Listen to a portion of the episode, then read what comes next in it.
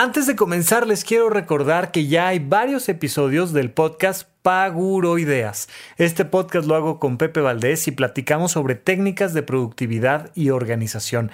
Ya hay varios episodios que creo que te pueden ayudar mucho a disminuir tu ansiedad y a sentirte mejor contigo a través de estas técnicas que vamos platicando Pepe y yo en Paguroideas. No te lo pierdas. Supracortical. Supracortical.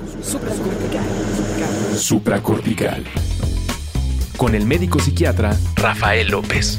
Síguelo en todas las redes como arroba Rafa Rufus. Bienvenidos a Supracortical. El día de hoy vamos a platicar de las estructuras familiares y cuál es la función más importante dentro de estas estructuras. Tiene todo que ver con nuestro ser, tiene todo que ver con nuestra vida ya sea que hoy por hoy cuentes con una gran familia o ya sea que hoy por hoy vivas tú solo, tú sola y tu relación con los demás sea mínima, de todas maneras, todos provenimos de una familia. Absolutamente todos. Pero tenemos que entender, antes que nada, a profundidad, de dónde surge la idea de familia. Y la idea de familia además está directamente vinculada con algunos aspectos que no nos gustan de nuestra sociedad, que tiene que ver con lo jerárquico. Donde no hay una jerarquía, no hay familia. Y esto es curioso porque realmente la búsqueda sería que las estructuras familiares tuvieran mucha más democracia, empatía, equidad. Sin embargo, el origen mismo viene de la inequidad, de la discriminación, viene de la jerarquización y por tanto de la represión y supresión de muchos individuos. Los seres humanos, y lo hemos comentado a lo largo de muchísimas ocasiones en el podcast de Supracortical, somos animales de manada. Somos simios que les gusta vincularse en sociedad, de hecho, es muy curioso porque por un lado nos gusta estar en grupo y por otro lado nos gusta ser completamente solitarios al mismo tiempo. Todos necesitamos nuestro tiempo, nuestro espacio, nuestros recursos. De hecho, esta sensación tan natural de la propiedad privada, de esto es mío, incluyendo un pedazo en mi agenda, que digo, esto no se lo voy a compartir a nadie, esto es para mí, es para leer, para escuchar música, pero es mi tiempo. Bueno, pues al mismo mismo tiempo, los seres humanos necesitamos estar vinculados constantemente con los demás. Y necesitamos sentir que formamos parte de un grupo, que pertenecemos a un grupo. Y este grupo siempre, de inicio, es la familia. De hecho, de inicio es mamá o la figura sustitutiva, ¿no? Porque hay, Tal vez tuviste alguna circunstancia de vida en la que tu mamá biológica no estuvo ahí al lado. Sin embargo, el bebé busca hacer un vínculo fuerte con un individuo en particular. Ahí comienza la familia, porque nos han planteado esta idea de que la familia es papá, mamá, hijo mayor, hija menor, ¿no? Como que ese es el esquema básico de la familia y te voy a decir que por supuesto que no. La familia puede formarse con dos individuos. Evidentemente, no hay ninguna familia de un individuo, aunque habría a nivel emocional, pues como un pequeño recoveco legal ahí donde una persona puede sentirse parte de un grupo sin realmente pertenecer e incluso nos podemos inventar a una familia cósmica, una familia espiritual, ¿no? E, esta sensación de ser el hijo de Dios o ser la hija de Dios o hijos de los espíritus, de los espíritus del bosque, de alguna manera es tal nuestro jalón emocional que nos lleva a formar parte de una familia de lobos o de una familia de chimpancés o de una familia de lo que quieras, porque es parte de nuestro código, es parte de lo que naturalmente vamos a buscar. Sin embargo, regresando a cosas mucho más aterrizables, más de lo cotidiano, la familia surge cuando hay dos individuos y donde uno de los individuos está por encima del otro. Es decir, donde uno de los individuos está subordinado al otro. Ahí surge la familia. Y mira, tan es así que en la Grecia antigua surge el término familia. El término familia que viene de este grupo social conocido como el pater familias, el padre de familia, donde la familia viene del término famulus, que significa esclavo. Si tú te vas en este momento al traductor de Google y buscas el término famulus, así tal cual como se escucha, proveniente del latín, y lo traduces al español, te vas a dar cuenta de que te van a dar la traducción de asistente, ¿no? Un poquito ya, ya más refinado el término, pero famulus significa más bien esclavo, sirviente. El pater familias era el líder de los esclavos, era el jefe de los esclavos y dentro de esa familia se consideraba, por supuesto, que a su pareja o sus parejas y por supuesto que se consideraba a aquello que es fruto del vientre de su pareja.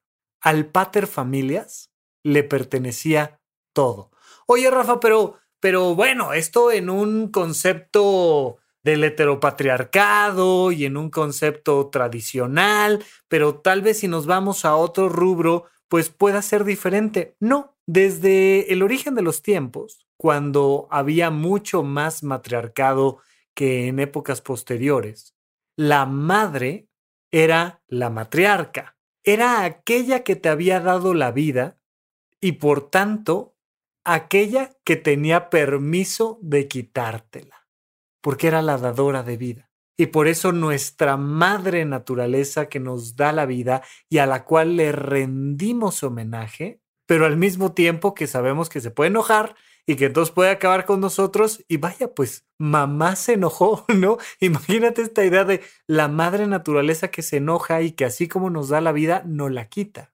La estructura familiar es jerárquica por naturaleza.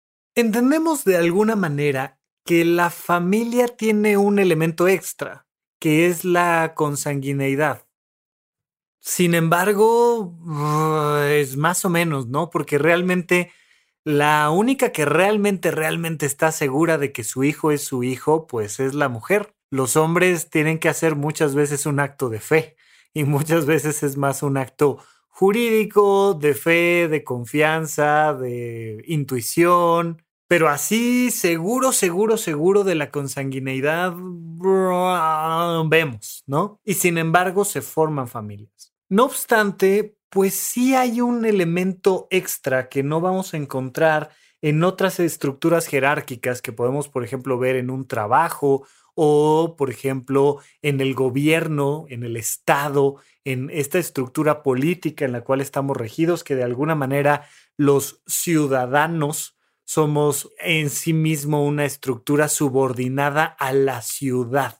Somos propiedad del Estado, somos propiedad de la ciudad. Pero ahí no hay esta sensación de consanguineidad y sobre todo, más que la consanguineidad, no hay un factor emocional.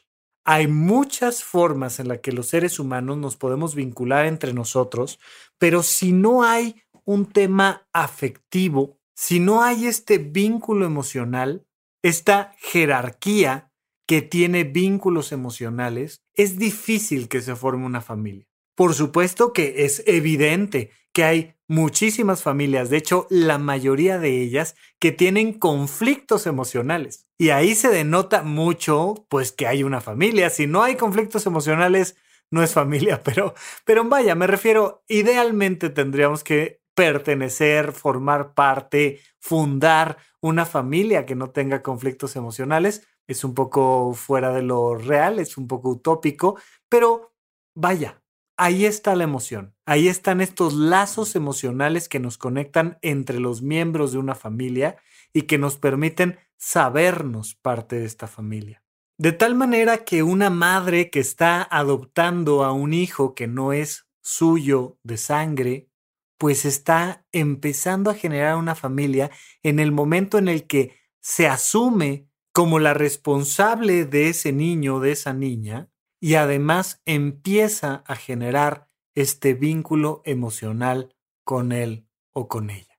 Ahí, de manera incipiente, están haciendo una familia. Podría ser, en vez de una mamá, un papá, por supuesto, pero hay un tutor, hay un hombre, una mujer, hay cualquier persona que crea este vínculo familiar con alguien más.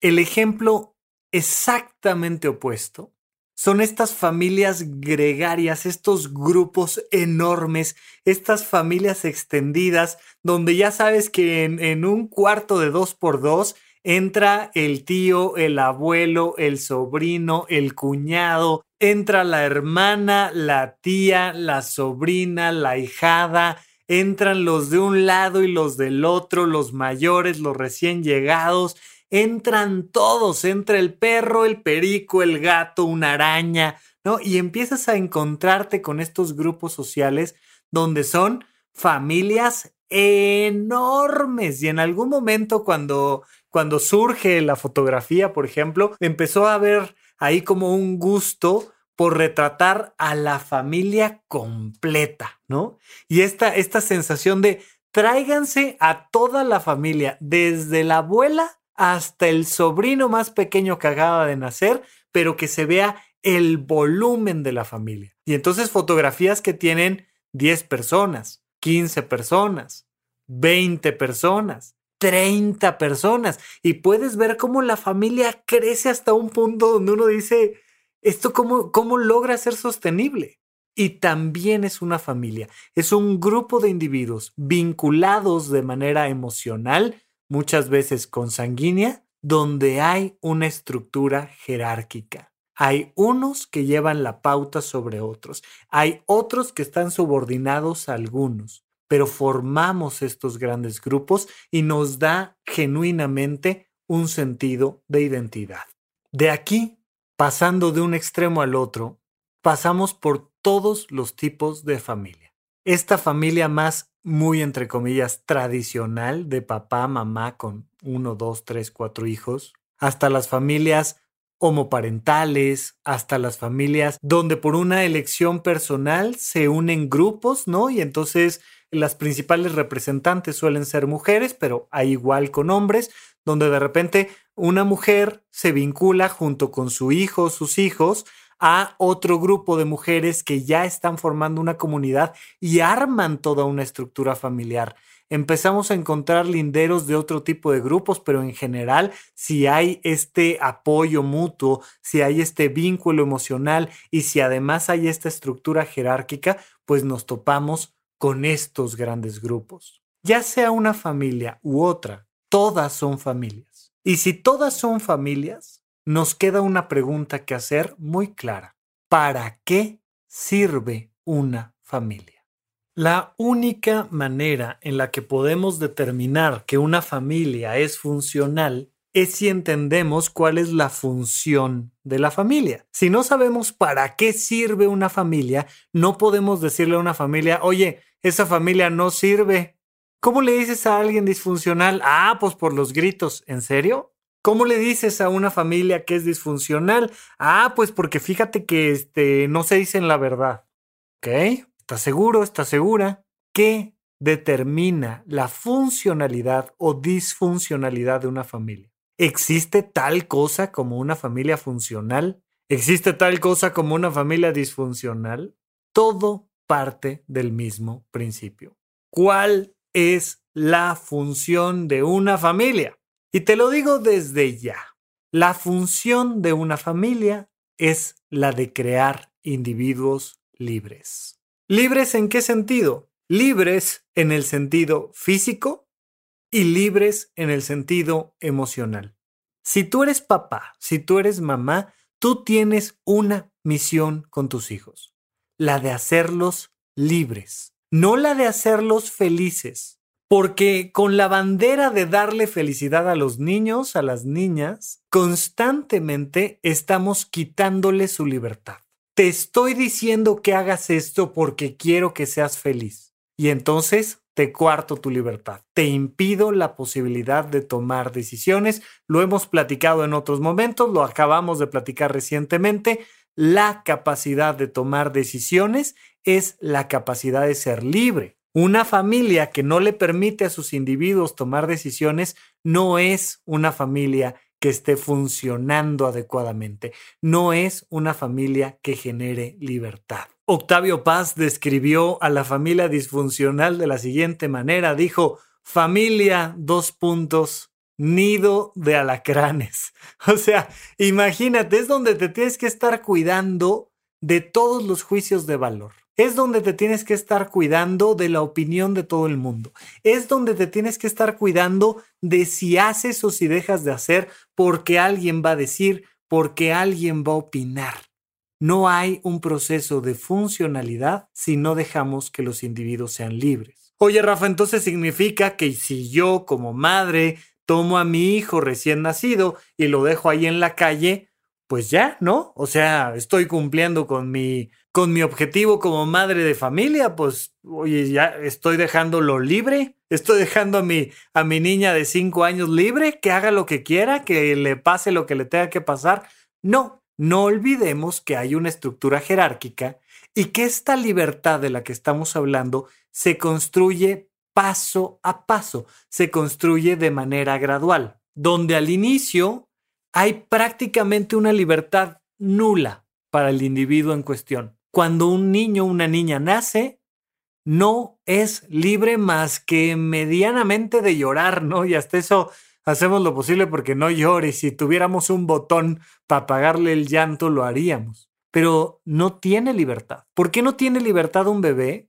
porque no tiene la posibilidad de decidir cuántos bebés no han cursado su primera gran batalla contra esta cosa de tamal de sábanas, ¿no? Ya sabes que te envuelven en una cobijita y te ponen aquí ropita de este y ropita del otro para que no te entre ni el aire. Y el bebé dice, ay, por favor, alguien déjeme que me estire aquí y estirar las manos. Y, y lo único que puede hacer es llorar porque no lo dejamos ni siquiera que mueva pies y manos. Ahí no hay libertad. Pero ese mismo individuo, esa misma personita que hoy en día con menos de un año de edad no tiene libertad, el día de mañana, a sus 25, a sus 30, a sus 40, depende de un montón de factores culturales, pero idealmente como por ahí de sus 25 años, 22, 23, 24, 25 años, debería de ser una persona capaz de tomar decisiones físicas y emocionales. Evidentemente, junto con esas decisiones físicas vienen decisiones económicas, culturales, estéticas, vienen decisiones de, preferencias eróticas, vienen decisiones de un montón de cosas, de ideología política. Hay familias tan disfuncionales que ahí no te dejan irle a un equipo de fútbol que no sea el tuyo, ya sabes, ¿no? Política, religión, fútbol, a ver ¿Tú eres miembro de la familia o no? ¿O eres de los desterrados? ¿O qué te crees? ¿O a dónde vas? ¿O porque entonces tomamos esta fuerza familiar para nulificar tu libertad. No te dejamos pensar, no te dejamos sentir y no te dejamos hacer. Si no hacemos una estructura que paso a paso le vaya permitiendo a los individuos crecer en libertad, la familia es disfuncional. Aunque todos sonrían, aunque todos se abracen, aunque todo esté bien, aunque aquí nadie grite, aunque aquí nunca pase nada, aunque aquí nunca nadie esté en contra de nada de lo que mamá, papá dijo, es una familia disfuncional porque los individuos no toman decisiones y no están en un proceso de aprender a tomar decisiones. Olvídate tú de los gritos y los sombrerazos. Olvídate tú de si hubo infidelidades o no. Olvídate tú de si alguien llegó borracho a la cena de Navidad. Olvídate de todas esas cosas. A ti, en tu familia, ¿te permitieron tomar decisiones? ¿A ti en tu familia te enseñaron cómo hacerte responsable de lo que tú querías? ¿A ti te apoyaron para que alcanzaras las metas que tú tenías? o formaste parte de una familia disfuncional. Recordemos entonces que se le puede quitar esta posibilidad de crecer a un individuo, tanto quitándole la posibilidad de tomar cualquier decisión, como dándole tantas libertades que lo llevemos al mismo resultado. Es exactamente igual de negligente dejar a tu hija de cinco años abandonada en el parque y decirle a alguien, ahí se la encargo, ¿no? que estar con ella en la casa y decirle no vas a ir al parque ni a ningún lado porque no vaya a ser que te caigas, que te pegues, que te enfermes, que te... Nada, no puedes salir a ningún lado. Necesitamos encontrar un equilibrio constante entre la posibilidad de hacer lo que queremos y al mismo tiempo de tener límites que se van ensanchando gradualmente.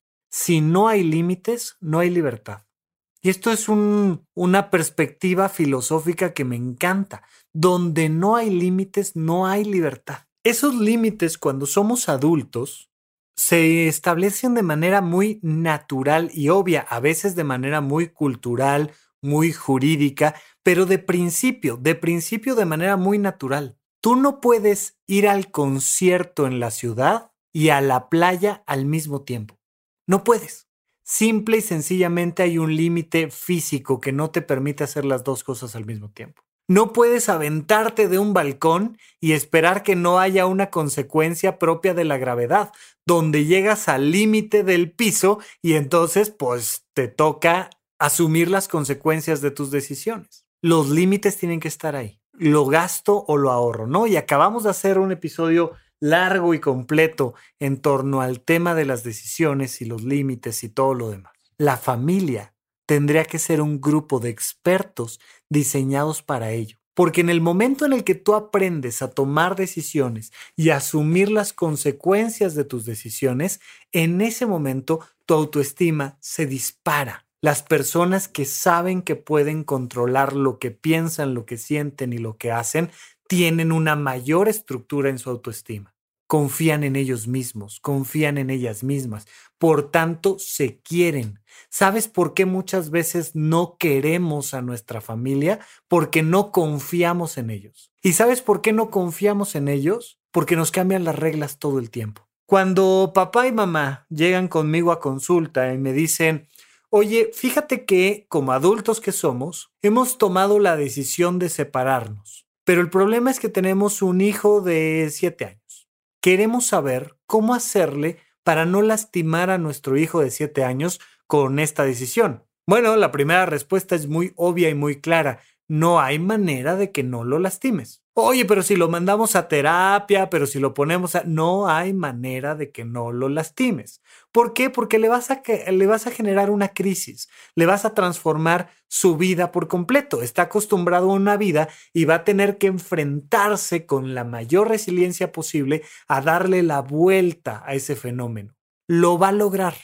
Vamos a lograr que tenga confianza y seguridad de nuevo, pero para ello necesito pedirles que le pongan reglas claras a esta separación. Porque lo que más lastima a un niño no es que su papá vive en una casa y que su mamá vive en otra. O sea, eso, eso no le afecta a un niño. Lo que le afecta, por supuesto, es de principio el abandono, la falta de presencia de los padres y en general de los adultos. No es que un niño necesite a su papá y a su mamá pero sí necesita adultos que lo quieran, que lo cuiden y que le enseñen a ser libre.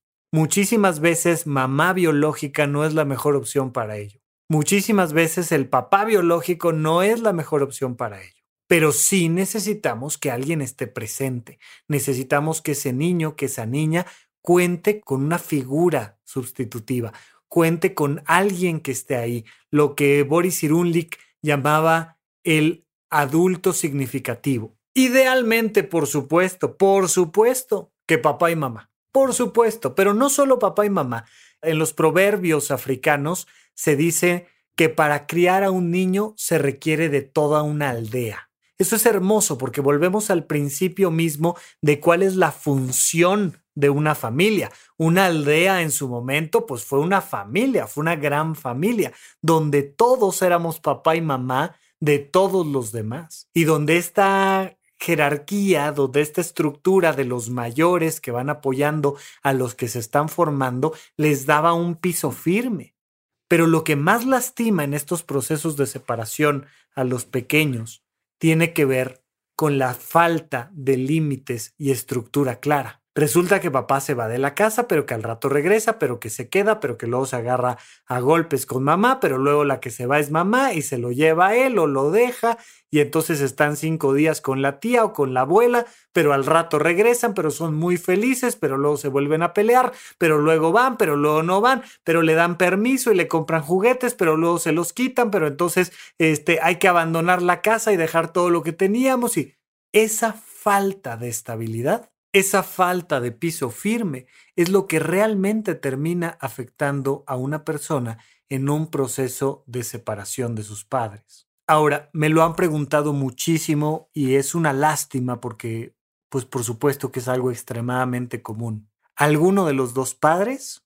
O ambos, pero vamos a pensar en este momento que uno de los dos padres no es una buena figura, no es alguien que le aporte, sino que le resta al niño o la niña en cuestión. Es que mamá es súper agresiva, es que papá es alcohólico, es que mamá es mentirosa, es que papá, lo que tú quieras.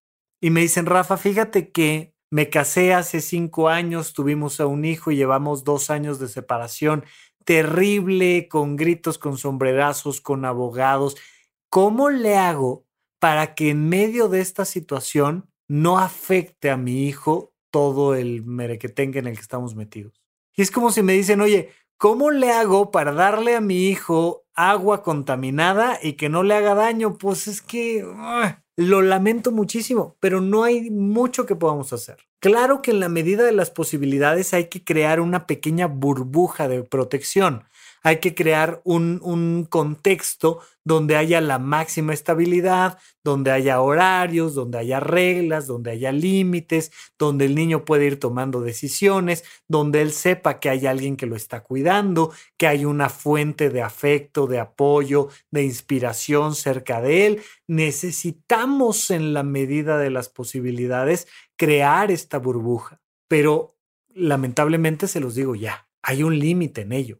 Y si su papá tiene un montón de problemas psicológicos, emocionales, físicos, económicos, sociales o lo que quieras, le va a afectar. Lo mismo pasa con su mamá. Si su mamá tiene temas de consumos de adicciones, de violencia, pues le va a afectar. Pero lo que necesitamos de todas maneras es seguirle apostando a que en las medidas posibles este niño crezca y alcance su libertad para que una vez que haya llegado a este máximo de independencia, él pueda continuar el proceso curando sus heridas. Te lo digo a ti, si es que por cualquier motivo tuviste una familia disfuncional, una familia pequeña disfuncional o una gran familia disfuncional pero te lo digo a ti y te lo digo así de claro.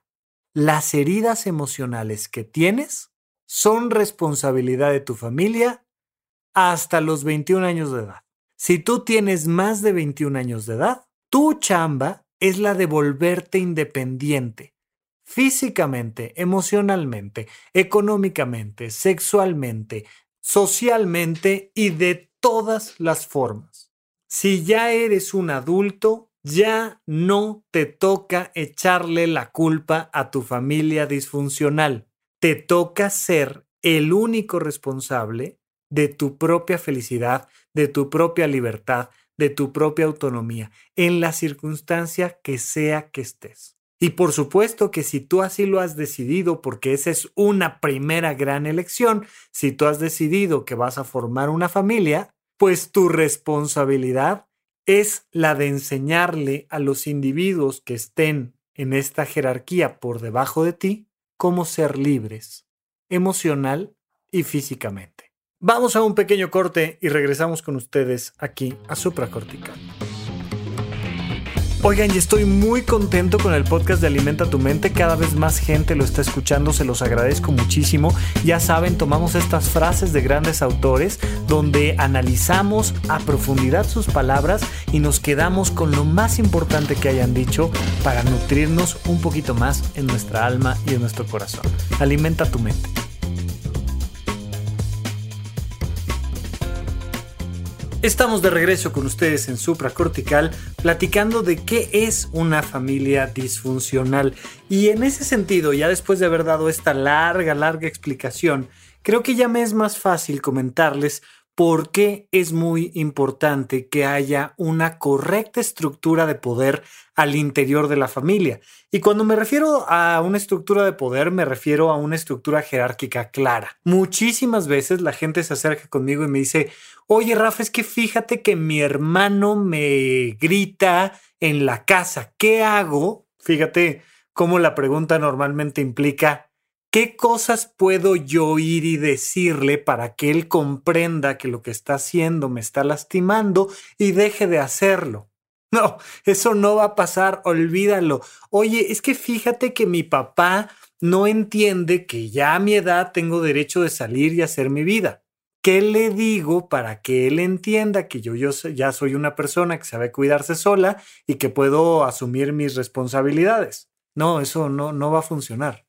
Siempre cuando hay este tipo de temas de que si con mamá, de que si con papá, de que si mi pareja, de que si lo que sea, cualesquiera que sean los miembros de la familia que están en conflicto, lo que siempre les pregunto es, ¿quién manda en esta casa? No, pues es que todos, porque fíjate, no, no, no, no, no. ¿Quién manda? ¿Mandan papá y mamá? ¿Mandan en serio? ¿Mandan todos? Es decir, se reúnen en una especie de consejo directivo y votan y se elige lo que más se votó al interior de la familia, manda mamá, manda papá, o como en muchas familias, manda el hijo de cinco años y se hace lo que el niño de cinco años quiere y se ve la película que el niño de cinco años quiere y se juega lo que los niños de cinco años quieren porque ahí el que manda es el niño de cinco años. No podemos tener una conversación adulta porque está el niño de cinco años. No podemos salir a pasear porque está el niño de cinco años. No podemos ver la película que queremos todos porque está el niño de cinco años. Hay muchas familias donde manda el niño de cinco años.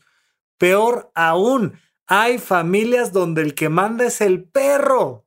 De verdad, de verdad que hay muchas familias donde el que manda es el perro.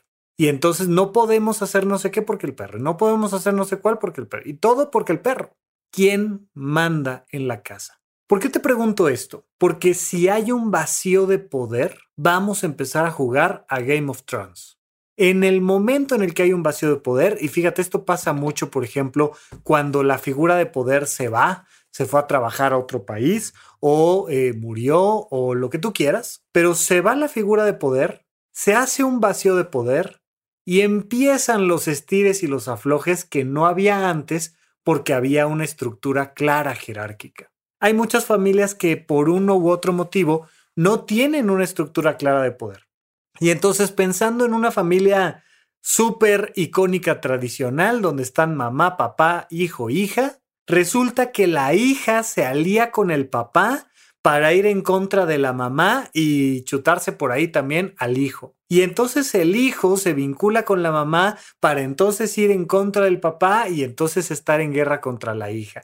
Pero dependiendo de cómo vayan dándose las cosas, ahora el hijo y la hija se unen para ir en contra de los papás o el papá ahora se pelea con los otros tres o todo el tiempo hay este estire y afloje dentro de la estructura de poder donde hay un hueco de poder y eso genera una familia disfuncional. ¿Por qué se genera la familia disfuncional? Porque cada uno de los miembros de la familia está viendo para su beneficio único y exclusivo. Está viendo para sí mismo, está viendo para sí misma y no le importa nada más. Hay familias ultra autoritarias, matriarcales, patriarcales o lo que quieras. Hay familias donde ultra autoritarismo está reinando a través del abuelo, a través del tío, que es el que paga las cosas, a través de del cuñado, yo qué sé, a través de papá, mamá, el hermano, pero ese autoritarismo tremendo es disfuncional porque ahí la intención es beneficiar únicamente a la autoridad. Por el contrario, en una familia disfuncional puede haber uno o varios miembros de la familia que son los tomadores de decisiones, que son la autoridad, que son el que manda, la que manda. Pero cada vez que esa figura de autoridad toma una decisión, está buscando un objetivo claro y concreto, que cada uno de los miembros de la familia se realice. Eso significa que cada uno de los miembros de la familia esté en las mejores condiciones físicas posibles, que cada uno de los miembros de la familia esté libre de tomar las decisiones que mejor le convengan, que cada uno de los miembros de la familia esté ayudando a todos a que estos individuos se realicen. Cuando la figura de autoridad o las figuras de autoridad están a favor de la libertad, de la independencia y de la realización personal, evidentemente dentro del marco del cuidado y el autocuidado de cada uno de los miembros, entonces tenemos una familia funcional. Una familia funcional no es la que está toda sentada a la mesa en el cumpleaños de la abuela. Eso no tiene nada que ver con la funcionalidad o disfuncionalidad de una familia. Una familia funcional no tiene que ver con que todos tengan este, el juguete nuevo o con que todos sonrían. No, no, no, no, no. La funcionalidad de una familia, porque ese es el origen mismo de la familia, es la creación de individuos realizados donde cada uno está al servicio de los demás, donde cada uno está listo para escuchar, para apoyar, para entender, para perdonar, para recomendar, pero donde especialmente cada uno de ellos está en ejercicio de su libertad vinculado a todos los demás. En ese sentido, yo te quisiera preguntar si perteneces a algún grupo familiar. Y si perteneces a algún grupo familiar, te quiero preguntar si tiene una estructura jerárquica clara, si hay un líder o un grupo de líderes que estén marcando el camino y si ese camino que están marcando te gusta o no te gusta. Mira, si en tu familia hay una estructura jerárquica clara, si tú sabes cuál es tu puesto dentro de esa estructura jerárquica, si tú además consideras que la persona que está llevando la autoridad lo está haciendo de manera correcta, entonces mi recomendación para ti es felicidades, formas parte de una familia funcional y tienes que perpetuar la funcionalidad de esa familia. ¿Cómo? Haz tu trabajo. ¿Cuál es tu trabajo? Es cuídate a ti mismo y cuida a los demás. Realízate tú y ponte al servicio de los demás, porque formas parte de una familia funcional. Pero si por el contrario, tú te das cuenta de que la familia es disfuncional, pues puedes tratar de ayudar a arreglar el proceso ayudando a que haya clara una figura de autoridad y poniendo límites necesarios para que se acate lo que esa figura de autoridad determina. Tal vez eres tú la persona que tiene que formar el liderazgo al interior de esa familia. Piénsalo, porque es mucho más fácil quejarse y criticar a los demás que tomar el liderazgo y decir, ¿saben qué? Yo formo parte de esta familia, las cosas se van a hacer así, lo vamos a hacer de esta manera y va a ser bueno para todos. Cada uno de ustedes va a tener la capacidad de tomar decisiones, de ser libre, de realizarse, de poner temas sobre la mesa, de hablarlos, pero aquí yo mando. Oye, no, no, no, no, no, no, yo no quiero esa responsabilidad de ser la autoridad de mi familia. Y sabes qué, que tampoco estoy muy contento con cómo está funcionando. Perfecto, pues entonces haz lo mismo que hace el león macho joven y aléjate porque es mucho más fácil quejarse de la familia que tomar la decisión de convertirse en un individuo que se aleja y que ahora busca formar su propia familia. Que su propia familia puede ser de una persona o de más, que su propia familia puede ser a la estructura a la que mejor le convenga, o que bien puede terminar siendo simplemente un individuo, un soltero, una soltera, que decide para sí mismo lo que es mejor pero ya deja de quejarte. Toma el control de tu vida en tus manos. Ahora, si el camino te lleva para allá, pues forma una familia nueva. Y si formas una familia nueva, ahora asume la responsabilidad de ser quien marca la pauta y quien está buscando siempre que cada uno de los miembros de la familia esté creciendo en su libertad, en su realización personal. ¿Estás listo? ¿Estás lista para formar una familia? Necesitamos tener muy claro que eso va a implicar poner límites, estar al servicio de los demás y dar lo mejor de ti a cada instante. Eso es pesado, es cansado. De hecho, no hay vocación más alta que la de ser papá, que la de ser mamá. No existe nada más importante en el planeta Tierra que formar nuevos individuos que formen parte de la raza humana de este planeta. Todo lo demás que me digas es secundario. No hay vocación de más alta responsabilidad que criar a otro ser humano y llevarlo al máximo de sus capacidades físicas, emocionales y regalarle la libertad para que haga lo que quiera con su vida, incluyendo si lo que quiere hacer es alejarse de ti. Una familia funcional no es donde los hijos se quedan. Una familia funcional es donde los hijos son libres de quedarse o de irse.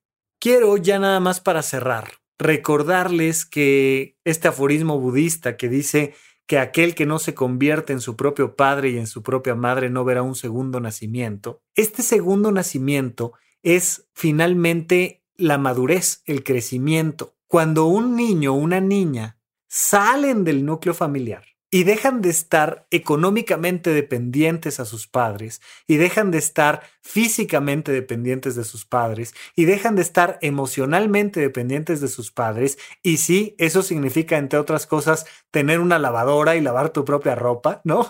Cuando tú ya estás listo, lista para irte del núcleo familiar y formar con tu individualidad una nueva vida o con otro grupo una nueva familia, en ese momento tú estás teniendo un segundo nacimiento de madurez. Esa madurez hay que protegerla, hay que cuidarla. ¿Cómo se protege?